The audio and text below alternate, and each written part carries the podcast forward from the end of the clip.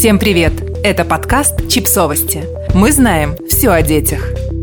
Консультанты по грудному вскармливанию попросили не разлучать матерей и новорожденных. Министерство здравоохранения им отказало. Пандемия серьезным образом изменила родовспоможение в России. На какое-то время из-за карантина партнерские роды оказались под запретом. Многие родильные дома этой весной и летом были закрыты на карантин, и беременным женщинам приходилось искать план «Б». Серьезные изменения появились и в пострадовой период. Из-за подозрения на заражение коронавирусом матери ее могли разлучить с новорожденным младенцем. Ассоциация консультантов по естественному вскармливанию обратилась с открытым письмом в Министерство здравоохранения, призвав чиновников прекратить эту практику. Но ведомство отказало в этой просьбе. Разбираемся в ситуации.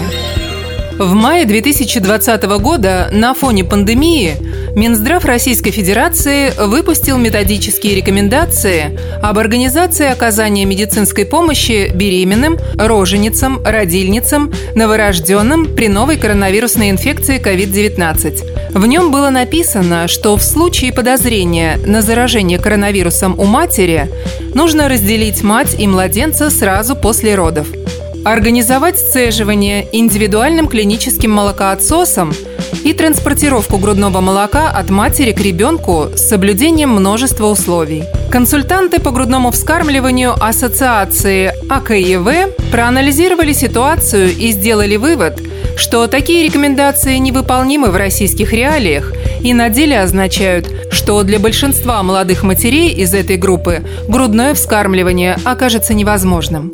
В августе специалисты из Акева направили в Минздрав открытое письмо, котором в частности писали об оторванности чиновников от реальности.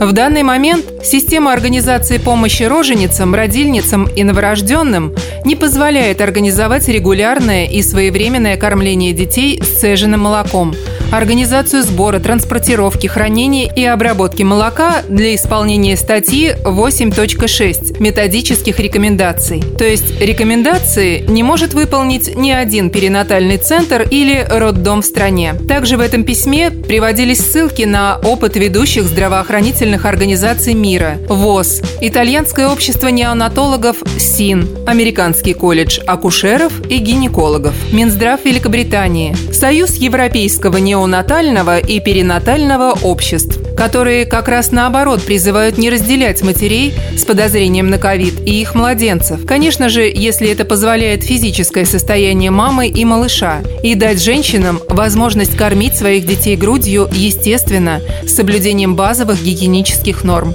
Также представители Акева писали, что разделение матери и ребенка противоречит Конституции и Семейному кодексу Российской Федерации, так как ограничение и лишение родительских прав на территории нашей страны возможно только в судебном порядке – в конце этого письма консультанты еще раз повторили, что реальные риски для здоровья матерей и новорожденных детей из-за отсутствия контакта матери и ребенка и запрета грудного вскармливания окажутся выше, чем потенциальный риск заражения COVID-19. А одна из тенденций, которую вызвал такой поворот дел – это то, что беременные женщины все чаще стали писать о своих намерениях рожать дома, только потому, что не хотят разлучения с ребенком в российских роддомах. На это открытое письмо из Минздрава быстро пришел ответ – который можно по праву назвать отпиской. Если резюмировать коротко, то просьба Акева была отклонена – Чиновники писали, что эти временные меры не нарушают Конституцию,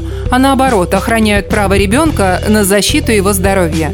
Ведь если мать и ребенок будут находиться в одном помещении, то есть риск, что ребенок заразится от нее воздушно-капельным путем – а доказательств того, что в грудном молоке могут содержаться антитела к ковиду, пока нет. Доводы о важности грудного вскармливания и рисках для здоровья матери и ребенка из-за невозможности нормального пострадового периода для женщин с подозрениями на ковид – в этом письме были полностью проигнорированы. Наши коллеги из издания «Правмир» собрали несколько историй рожениц, которых сразу же разлучили с новорожденными детьми из-за коронавирусной инфекции. Молодые матери рассказали журналистам о трудностях с лактацией, а также о том, как тяжело им было формировать привязанность к ребенку.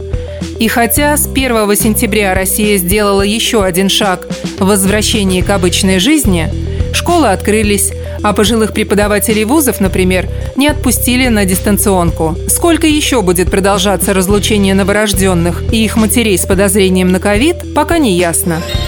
Подписывайтесь на подкаст, ставьте лайки и оставляйте комментарии. Ссылки на источники в описании к подкасту. До встречи!